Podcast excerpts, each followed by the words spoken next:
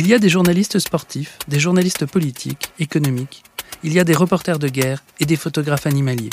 En fait, en France et dans la plupart des pays, mais pas tous, il y a des journalistes pour tous les goûts, toutes les passions. pour tous les âges. Parmi toutes ces catégories de journalistes, l'une d'entre elles reste méconnue des adultes, parce que les enfants, eux, les connaissent bien. Ce sont les journalistes qui informent les enfants, qu'ils aient 3, 5, 12 ou 17 ans. Si l'information est la même pour tous, elle ne se transmet pas de la même manière.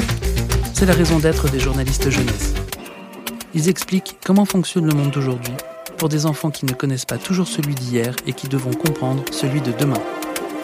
Journalistes jeunesse, ce sont des récits de journalistes qui travaillent pour informer les enfants de 3 à 18 ans. Un podcast Bayard Jeunesse.